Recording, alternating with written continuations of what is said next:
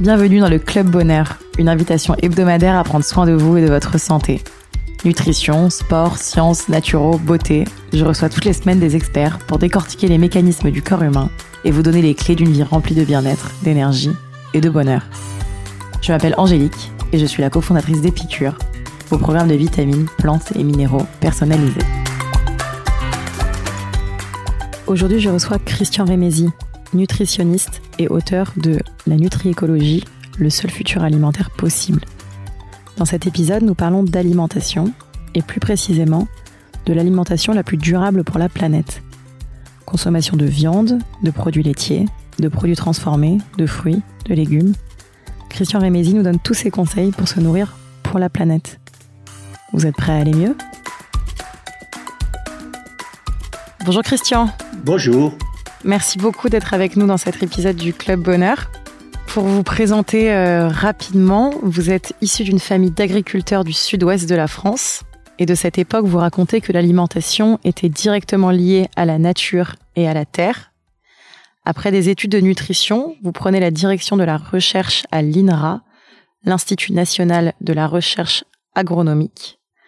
Vos travaux portent notamment sur la biodisponibilité des micronutriments, le rôle des fruits et légumes sur la santé ou encore le rôle du pain. L'an dernier, vous publiez La Nutri-écologie, le seul futur alimentaire possible aux éditions Thierry Soucard, qui est un livre passionnant que j'ai eu la chance de lire et que je conseille à tout le monde. Pour démarrer cette conversation, est-ce que vous pourrez euh, nous éclairer un peu sur ce que c'est que la nutri-écologie? C'est l'art de bien s'alimenter pour soi-même et également pour protéger la planète. C'est-à-dire que chaque fois que l'on donne le maximum de sens à ce que l'on mange pour que euh, le, résultat soit bénéfique pour l'ensemble du monde vivant. Génial. Et concrètement, euh, quels sont les principes? Alors, les principes sont très simples, sont presque, ils semblent élémentaires. Euh, se nourrir avec une grande biodiversité de produits végétaux, les plus naturels possibles, les mieux transformés possibles. Donc réduire la part des calories d'origine animale et enfin éviter les aliments ultra transformés qui sont faits la plupart du temps avec des ingrédients purifiés et qui proviennent d'une agriculture très intensive.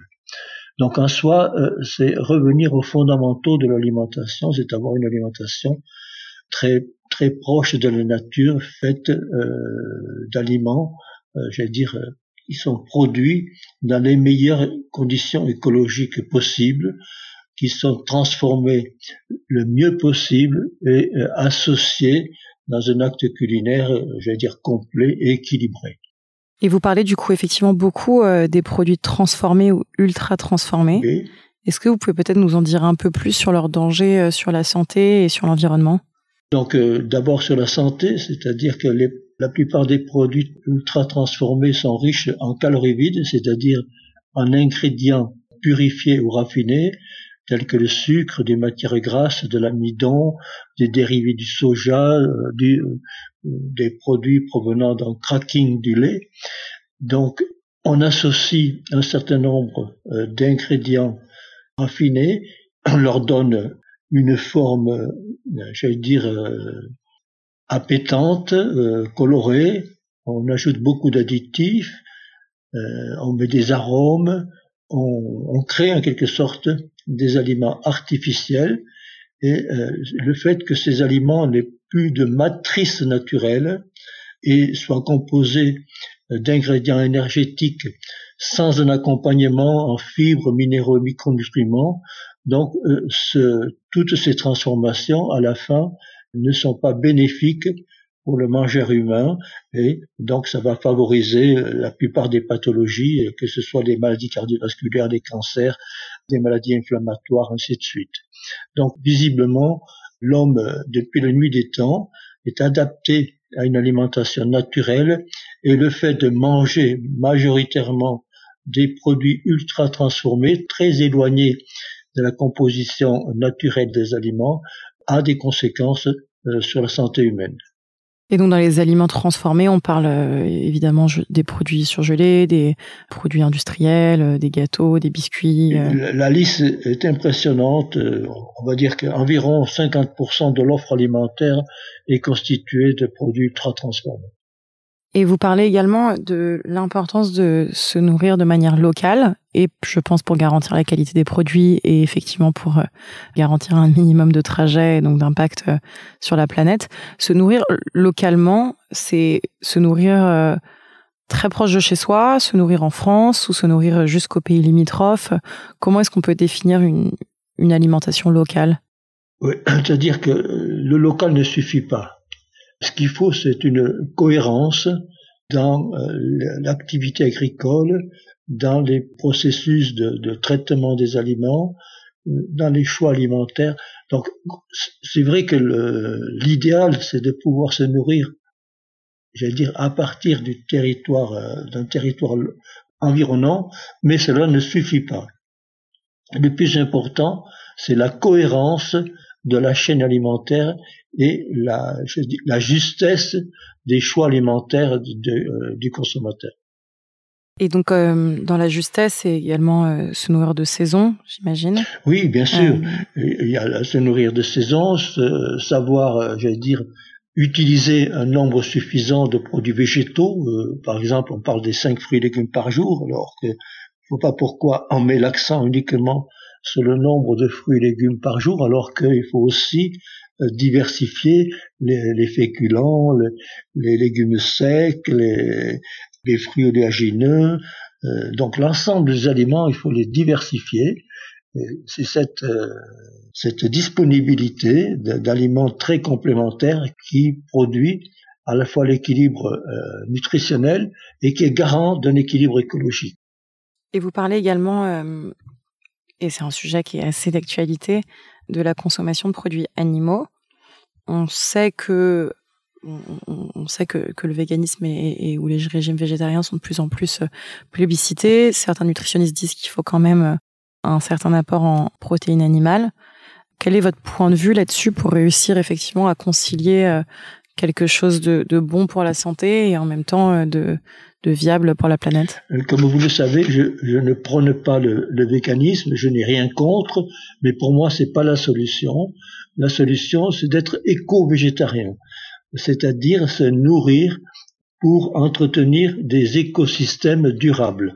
Donc, dans la mesure où, par exemple, l'élevage euh, joue un rôle dans le maintien d'une agriculture durable, donc c'est euh, nécessaire de continuer à consommer un peu de produits animaux, mais il faut effectivement que les animaux soient élevés dans des conditions, je dire, écologiques. Donc il faut tourner le dos aux élevages industriels et on ne gagne pas non plus à consommer trop de calories d'origine animale.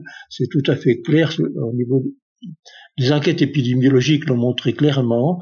Grosso modo, 15% de calories d'origine animale euh, suffisent largement, ce qui veut dire qu'il faudrait diminuer de moitié euh, la consommation actuelle des produits animaux. Donc voilà, euh, je veux dire, un objectif très clair et que chacun devrait s'efforcer d'adopter. Cela veut dire, par exemple, ne pas consommer quotidiennement plus de deux portions de produits animaux. Donc c'est simple euh, comme repère, on doit pouvoir construire un système alimentaire protecteur et qui permet en amont des élevages écologiques avec cette limite de consommation estimée à deux portions par jour. Et deux portions par jour de produits animaux, on compte aussi le lait, les, les Oui, voilà, ça n'a pas tellement d'importance. C'est un peu selon le choix de chacun. Il y en a qui vont préférer plutôt donc euh, d'éviter la viande, d'autres qui vont essayer de consommer euh, une fois par jour un peu de viande. Donc ça, n'a pas d'importance. Et le fait qu'on euh, ait fait un clivage entre végétarien et non végétarien par rapport à la consommation de viande me semble, je vais dire, tout à fait euh, malvenu. C'est pas le fait de consommer un peu de viande qui pose problème, parce que si on est végétarien, que l'on consomme euh, du lait, des œufs par exemple, euh, finalement les animaux de l'élevage sont abattus, et donc ça ne ça ne résout pas le problème euh, du respect de la vie animale. Donc l'homme se donne le droit, au moins jusqu'ici, de consommer un peu de produits animaux pour son bien-être, mais il doit le faire en évitant d'instrumentaliser la vie animale. Donc le clivage ne, se situe pas entre végétarien et non, végétarien. La, limite, la recommandation, c'est de consommer peu de produits animaux. Parce qu'on pourrait imaginer, par exemple, d'être végétarien et de consommer des quantités euh, extrêmement importantes d'œufs, de lait ou de poissons. Et ça, c'est pas, pas recevable. Et d'ailleurs, euh, au sujet de la viande, je sais que parfois la viande rouge peut être plus euh, consommer plus d'énergie ou en tout cas de peut être moins bonne pour l'écologie que la viande blanche. Est-ce qu'il y a une règle où vous dites que quoi qu'il arrive euh, non, mais là aussi il faut relativiser. Donc euh, je vois, il suffit pas qu'une viande soit blanche. Si c'est du poulet qui est produit dans des ateliers industriels, je ne vois pas par quel miracle, bien que cette viande soit blanche, je vois pas pourquoi cette viande serait plus bénéfique euh, qu'une viande rouge provenant d'un élevage de bovins de plein air. Donc, il faut vraiment en permanence avoir une idée globale sur la chaîne alimentaire, sur la façon dont les aliments ont été produits. C'est pareil, les produits laitiers peuvent avoir un rôle intéressant sur la santé, mais si les, vaches sont nourries avec une nourriture industrielle, euh, si euh, elles ont des, productions laitières qui les épuisent, je vois pas comment du lait en provenance de ces élevages industriels très mal conduits serait par, par miracle devenu bénéfique pour ceux qui le boivent. Voilà. Donc, euh, il n'y a pas de miracle dans la chaîne alimentaire. Il faut que l'ensemble des étapes soient bien conduites pour, à la fin, avoir quelque chose qui tienne la route. Et au sujet de la pêche, est-ce que vous avez quelque chose à nous dire ou c'est à peu près la même euh, Au sujet de la pêche Oui, et de la consommation de poissons, où il arrive aussi fréquemment que... Alors ça, c'est quelque chose d'extraordinaire, parce que Quoi de plus bénéfique que le poisson? C'est vraiment un aliment merveilleux. Je crois que c'est peut-être parmi les produits animaux l'aliment le plus remarquable. Mais il faut, évidemment, il faut en faire un usage très limité. Parce que vu que nous sommes 9 milliards d'humains, et si en plus il y a des populations qui habitent près des côtes marines et qui ont besoin, qui vivent plus particulièrement la consommation de, poissons. Donc il faut limiter, bien que ce soit un aliment extrêmement intéressant, on se doit de modérer la consommation de poissons. Euh. Ça marche. Eh ben, on, va se limiter, on va se limiter sur le poisson. Se limiter sur le poisson, ça veut dire quoi? En consommer euh, ah, ça veut deux fois par jour, une fois par semaine, voilà. Une fois par semaine euh, et bien choisir ses poissons. Comment est-ce qu'aussi on peut peut-être mieux choisir le poisson? Ah non, oui, alors là, c'est, à mon avis, euh, bon, en soi, euh, il y a des poissons tels que les sardines ou les, maquereaux qui sont qui sont pas chers, qui sont abondants et qui sont extraordinairement euh, riches en oméga 3. Mais même les autres poissons qui sont moins riches en oméga 3 conviennent parfaitement pour la santé humaine. Donc le poisson est un aliment tout à fait adapté euh, aux humains. C'est comme ça et c'est parfait. Simplement, euh, on doit en faire un usage limité. Vous parlez aussi euh, beaucoup de, des féculents, notamment du pain. Comment est-ce qu'on peut continuer à manger du pain? Donc, je sais que le pain au levain, par exemple, est, est, est assez à la mode en ce moment, et notamment dans les grandes villes ou même dans les plus petits villages, on cuisine de plus en plus au levain. Est-ce que c'est aussi une solution pour avoir des pains moins transformés? Alors, la question du pain, vous la connaissez. Vous savez que euh, la boulangerie euh, a largement, surtout en France, a dérivé vers une production de baguettes blanches, avec donc à la fois un pain qui est trop salé, trop raffiné, avec des index glycémiques euh, trop importants. Donc il faut le, il faut arrêter cette, cette production hégémonique de, de baguettes de pain blanc. Il faut aller vers des pain, utiliser des farines moins raffinées. Et puis surtout, j'essaie d'encourager la filière blé-pain de changer leur pratique. Il faut panifier différemment. Par exemple, euh, il faut laisser bon agir le levain sur les parties de la graine les plus fibreuses, des enveloppes ou des, des graines très très complètes. Donc on peut même, j'allais dire, concevoir une panification en deux étapes où certaines fractions sont euh, largement fermentées au levain et ensuite on finit euh, la panification avec de la farine euh, ordinaire et on finit cette panification la levure. Donc il y a tout à changer en matière de panification. Il faut non seulement revenir majoritairement au levain, mais euh, utiliser aussi la levure dans de bonnes conditions, c'est-à-dire euh, après que certains ingrédients aient été euh, transformés par une bonne fermentation au levain. C'est un peu complexe ce que je vous ai dit, mais. mais déjà, si on si on choisit donc un pain au levain, oui, c'est déjà, déjà, une, étape importante. Une étape très importante. Au sujet du bio, est-ce qu'il vaut mieux du coup effectivement euh, consommer euh, que bio? Ou il vaut mieux consommer bio et local? Ou il vaut mieux euh, qu'est-ce qui comment est-ce qu'on s'y retrouve? Je dirais qu'il faut consommer du bio écologique intelligent et social. C'est-à-dire que il y a, vous le savez, il y a du bio qui est le bio s'est industrialisé à imiter le conventionnel. Donc il y a des produits qui finalement sont trop transformés, euh, sont éloignés des bases de la nutri-écologie. Le bio, par excellence, devrait être porté par une agriculture plutôt paysanne, par une agriculture de proximité. Le bio devrait concerner la biodiversité, c'est-à-dire être, être conduit avec des fermes de polyculture et d'élevage très diversifié dès qu'on a des grandes cultures de bio des, ou des chaînes alimentaires de bio qui sont trop industrielles, on s'écarte de la nutri-écologie.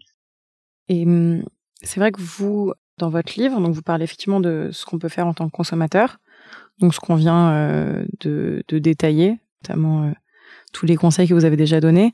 Vous parlez beaucoup aussi du rôle euh, des agriculteurs, mais aussi du rôle des, industriels et du rôle des politiques. Oui. Est-ce que vous êtes optimiste sur ce sujet-là ou pas forcément? Comment ça évolue? C'est une question très difficile. Je peut-être pas encore suffisamment de recul pour vous donner une réponse euh, absolument certaine. Euh, ce que je dis, c'est que la nutri-écologie, le titre l'indique dans le livre, mais c'est peut-être pas le bon titre finalement. Le seul futur alimentaire, on ne sait pas euh, à quel point les populations vont vouloir ou pas adapter leur mode alimentaire. Je n'en sais rien. Je, crois que j'aurais préféré comme titre euh, à cet ouvrage un nouveau guide pour l'alimentation humaine. En clair, il s'agit de que la population change son regard sur l'alimentation. L'alimentation n'est pas uniquement une affaire de plaisir, une affaire de, convivialité, euh, une affaire de satisfaction des besoins nutritionnels. Donc l'alimentation a une dimension plus globale, à la fois sociale, écologique, donc de durabilité, est-ce que, euh, par exemple, on va arrêter de, dire ah là, c'est le, foie gras, c'est délicieux. Du moment si ça n'a pas un sens, si, c'est un non-sens du point de vue écologique, comment peut-on accepter de faire la fête avec du foie gras euh, alors que ça ne correspond à aucune euh, utilité ni nutritionnelle et que c'est même malsain sur le plan écologique? Donc, il s'agit en quelque sorte que les humains veuillez bien accepter une nouvelle éthique. On parle beaucoup de bioéthique et ça concerne également aussi l'alimentation. Alors, est-ce que ces valeurs peuvent, j'allais dire, imprimer dans l'esprit de nos contemporains? Euh, Je ne le sais pas. Je l'espère de, de, de, tout cœur.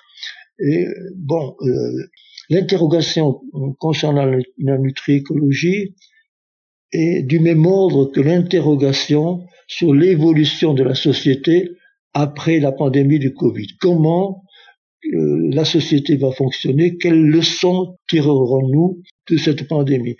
Donc, pour l'instant, on n'a pas su, en quelque sorte, tirer les leçons de l'épidémie d'obésité. Heureusement, heureusement peut-être justement que le, fait que euh, la malnutrition, l'obésité a montré aussi que ça fragilisait euh, la santé humaine, la résistance au Covid. Peut-être qu'il va y avoir un certain nombre de choses, un certain nombre de, de facteurs qui vont faire que notre regard sur l'alimentation ne sera plus un regard égocentré, euh, un regard sur notre plaisir gustatif, mais un regard plus global sur la conciliation entre le plaisir de manger, la protection de l'environnement et, euh, je vais dire, l'équité sociale. Bah c'est euh, c'est vrai et je pense que c'est effectivement pour ça que c'est important euh, que tout le monde sache aussi euh, quoi faire de manière individuelle pour aussi peut-être influencer et c'est déjà le cas de plus en plus les industriels, les distributeurs et les politiques. Les choses quand même évoluent. Oui, mais pour l'instant, nous n'avons pas réellement de politique alimentaire qui soit basée sur la nutri-écologie. Par exemple, aucun politique n'a osé dire clairement à la population, voilà, euh, d'ici 10-20 ans, vous devez diminuer de, de 50% la consommation de produits animaux parce que les élevages industriels ne sont pas recevables et parce que c'est pas bon pour la santé. Donc des choses aussi claires que cela ne sont pas dites parce que le politique a peur des réactions, bien sûr, des lobbies. De même que euh, on a peur de, de, de, de l'agroalimentaire et on ne sait pas taxer les sucres, les calories vides, euh, les produits ultra transformés, alors qu'il faudrait le faire. Donc on voit bien que euh, les politiques n'ont pas n'ont pas pris le, c'est-à-dire la mesure des changements qu'il faudrait opérer en matière d'alimentation humaine. Et qu'est-ce que vous pensez euh, qu'on peut faire ou qui peut être fait pour euh, faire évoluer ça? Est-ce que vous pensez que que ça passera par justement les consommateurs ou est-ce que ça passera par une énième crise ou est-ce que ça passera euh, par d'autres gouvernements, d'autres modèles à l'étranger Alors, moi, naïvement, d'abord, je pensais que ça passerait par le fait que la population s'approprie le terme de nutri-écologie. Vous savez, l'agroécologie, c'est quelque chose dont le mérite, même si c'est difficile, c'est connu par le public, et le public comprend que l'agriculture, il faut arrêter les pesticides, il faut arrêter les engrais azotés, il faut, faut, faut se mettre des limites strictes dans les pratiques. Donc, il faut aller au-delà, dire qu'il ne suffit pas de demander, j'allais dire, de bonnes pratiques à l'agriculture, il faut que tout le monde ait de bonnes pratiques dans sa quotidienneté. Donc, ce, terme de nutri-écologie euh, est indispensable. Il, faudrait, il faut qu'il entre dans le vocabulaire commun pour susciter un changement sociétal. Alors, jusqu'ici, je suis un peu déçu parce que mon livre est paru euh, après le premier juste avant le premier confinement, et ça n'a pas suffisamment imprimé auprès des médias. Donc, euh, c'est pas parce que pour l'instant ça n'a pas imprimé que demain un certain nombre de personnes vont quand même peut-être mettre en avant la nécessité de guider la chaîne alimentaire avec dire, la logique de la nutri-écologie. Est-ce que vous avez un dernier conseil peut-être à donner à nos auditeurs euh, pour pouvoir agir euh, de manière euh, individuelle et, et participer à cette, à cette cause qu'est la nutriécologie? Les conseils sont, très simples, c'est se mettre effectivement à acheter des produits végétaux naturels, se mettre à la cuisine, parce que si on ne sait pas, ne prend pas le temps de, cuisiner simplement, on n'y arrivera pas. Euh, également, il y a des, des, choix qui sont tout à fait euh, indispensables, c'est-à-dire, par exemple, arrêter le, pain blanc, arrêter les huiles euh, trop raffinées, ne consommer que des huiles vierges, se fixer comme objectif de ne consommer que deux portions de produits animaux par jour. Tout ceci, ce sont des choses simples qui pourraient réellement changer la donne. Et de même, débarrasser des placards tous les produits ultra transformés en disant ça on n'en veut pas, on veut pas de soda dans les cuisines, dans, la maison, on veut pas de, produits ultra transformés, non, on veut des aliments qui aient gardé leur identité, ne sont plus des, pseudo-aliments, voilà. Ok, donc on fait le tri dans le placard On apprend à cuisiner, ce qui est pas mal. Et on trouve aussi, je pense, j'imagine, des, commerçants autour de chez soi, euh, raisonnés euh, et, locaux. Et après, on essaie d'en parler autour de soi. C'est pas mal comme programme Oui, bien sûr, bien sûr. C'est surtout, enfin, en parler d'abord, de dire que voilà, il faut donner du sens à ce que l'on mange. Et effectivement, petit à petit, c'est pas que je veuille prêcher pour ma paroisse, hein, parce que je, c'est pas du tout ça mon, ma motivation, mais effectivement, utiliser un vocabulaire adéquat, je crois que la nutri-écologie est un vocabulaire adéquat pour euh, guider son comportement alimentaire. Mais génial. Je vous remercie. On va passer à un petit format euh, de questions-réponses rapides qui s'appelle le quiz tonique. Le but, c'est vraiment de me donner euh, une réponse rapide à chaque question. Est-ce que vous êtes prêt Oui. si vous aviez un livre à nous conseiller, ben, en dehors du mien. En dehors du vôtre. Oh, oui, conseille déjà beaucoup. lire la, la confiance, euh, attendez, la confiance en soi de, de Charles Pépin. Ah, on adore Charles Pépin. Un aliment particulièrement écologique. Le pain. Le pain bio. Le pain. le pain bio. Un fruit à toujours avoir chez soi. Ben, dans cette période de gel, c'est très difficile. Euh, bon, on va dire une orange. Une orange pleine de vitamine C. Vous êtes plutôt hiver ou été? Été. Été. Qu'est-ce qu'on aime l'été? Est-ce que vous avez un dernier conseil à donner à nos auditeurs?